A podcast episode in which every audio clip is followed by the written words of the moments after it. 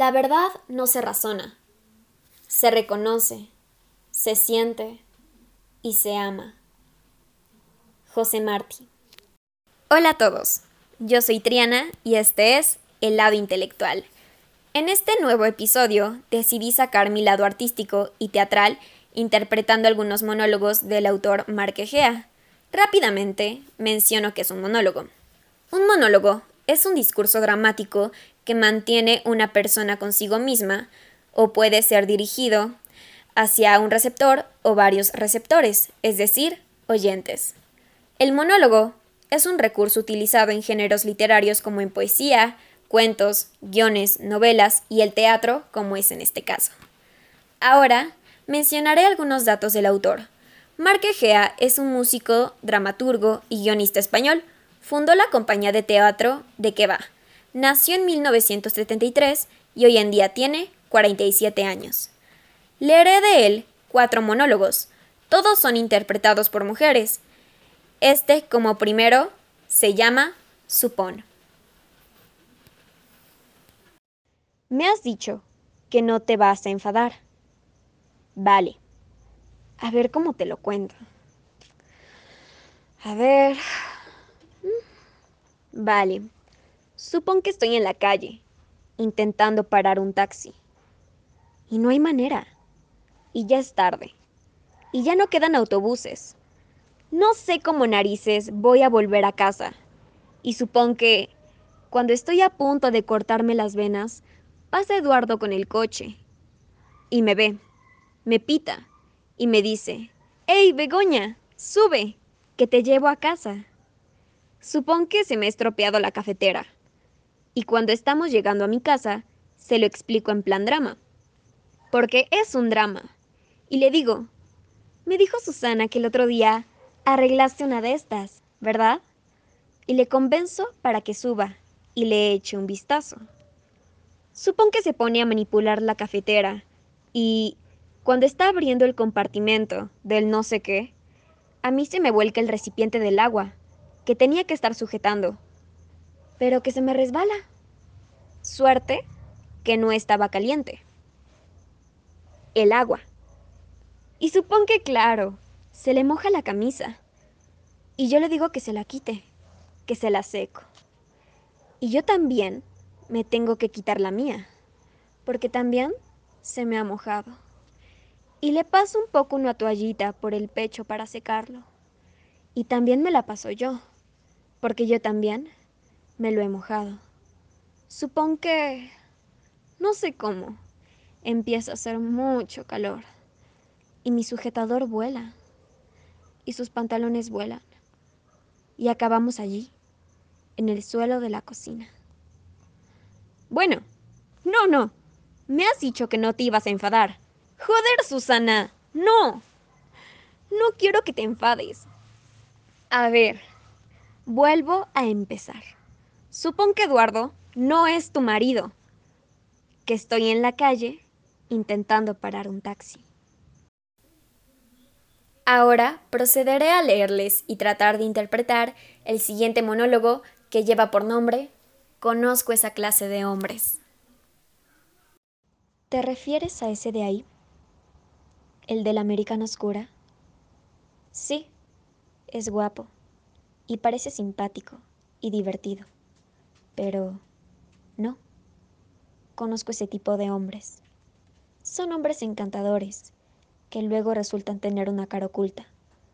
Son hombres que ahora te sacan a bailar y te hacen flotar por la pista como si fueras la princesa de una monarquía europea. Luego te llevan afuera y te dicen las cosas más bonitas del mundo a la luz de la luna.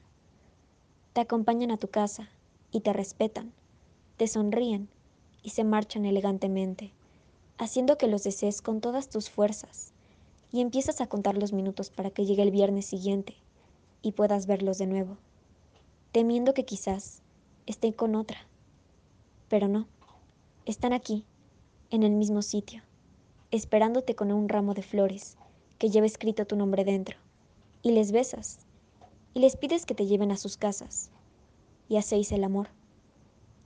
Los dos decís al mismo tiempo que queréis pasar el resto de vuestra vida juntos, y lo dejas todo por ellos.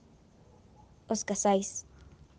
Y, meses después, una noche, cuando te preocupas porque es tarde y aún no ha llegado a casa, pasas por delante de un bar y los encuentras bailando con una chica, cualquiera, a la que mira como si fuese la princesa de una monarquía europea.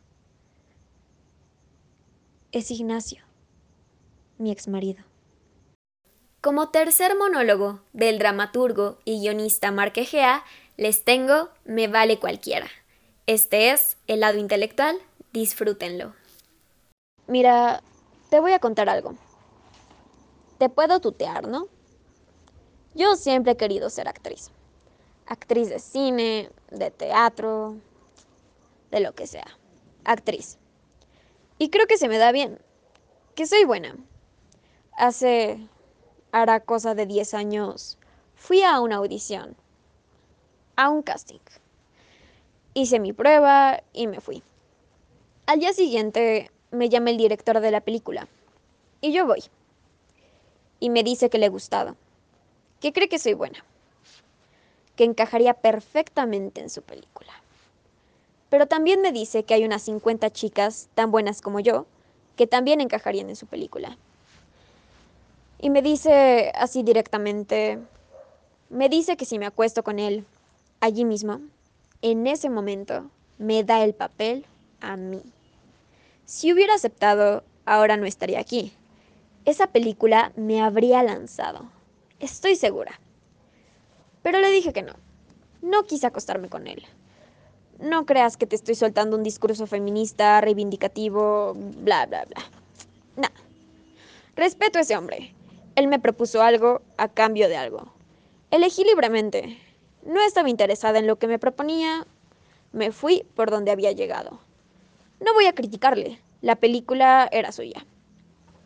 Después de eso, fui ascendiendo en la empresa donde trabajaba y surgió la ocasión de fundar una nueva empresa propia.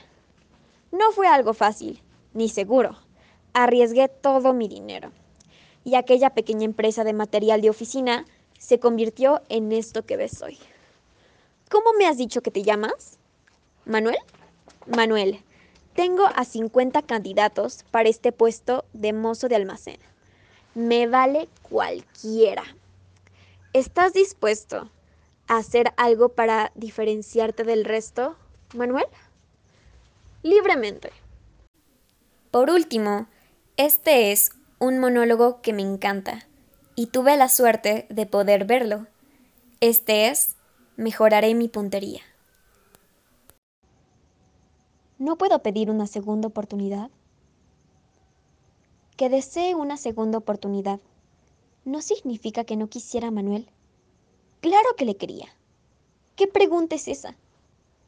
Una se casa con el hombre al que quiere. Y yo le quería. Le quise desde el primer día. Me enamoré de él nada más verlo. Recuerdo el día en que lo conocí. Fue cuando llegué a este pueblo. Acababa de bajar del tren. Salí a la calle arrastrando mi maleta, y allá había ocho o diez taxis esperando. Y elegí el suyo. Qué puntería, ¿verdad? Sí, sí, no sonría. Eso es puntería. Diez taxis, y elegí el suyo. No sé si bueno o mala, pero fue puntería. Porque nada más subir a su taxi, supe que aquel era el hombre con el que me quería casar y nos casamos. Y nos juramos fidelidad en la alegría y en la tristeza, en la salud y en la enfermedad, hasta que la muerte os separe. Nunca olvidaré esas palabras resonando en la iglesia. Nunca olvidé ese juramento sagrado. Nos vinimos a vivir a esta casa, tan apartada, en medio de la naturaleza, como a él le gustaba. Y yo le quise siempre, Sí, señor. Todos los días le quise. A pesar de que él empezara a olvidar, con las semanas, darme aquel beso de buenos días que tanta falta me hacía. Le quise todos los días, aunque, con los meses, nuestras conversaciones fueran cada vez más cortas. Le quise, Juro que le quise. En todo momento, aunque con los años acabáramos compartiendo solo el rato del desayuno, cuando él volvía del turno de noche y se traía consigo ese extraño olor a sudor y perfume barato. Claro que le quería. Siento terriblemente su pérdida. Hice lo que pude para evitarla. ¿Qué habría hecho usted en mi lugar? Por más que lo pienso, no veo manera de culparme. Era un domingo gris y me levanté tarde. Oí ruidos fuera. Salí y lo encontré en el suelo con ese perro horrible encima. El animal le estaba mordiendo el cuello. Cogí la escopeta de caza y disparé. Y le volé la cabeza. Y el perro se fue. Dios no obliga a saber disparar, Señor. Dios obliga a querer. Y juro que le quise. Claro que sí, le quise. En la alegría y en la tristeza en la salud y en la enfermedad. Hasta, hasta, hasta que el domingo, la próxima vez, si hay próxima vez, Señor, tendré mejor puntería. Sí, sí, Señor. Si quieren conocer más de este dramaturgo y guionista, pueden entrar a la página autormarquegea.com, donde van a encontrar obras largas, obras de microteatro, adaptaciones de los clásicos y más monólogos, tanto de hombre como de mujer. Con esto acaba el episodio de hoy del lado intelectual. Yo soy Triana y los espero hasta el próximo episodio. Gracias por escuchar.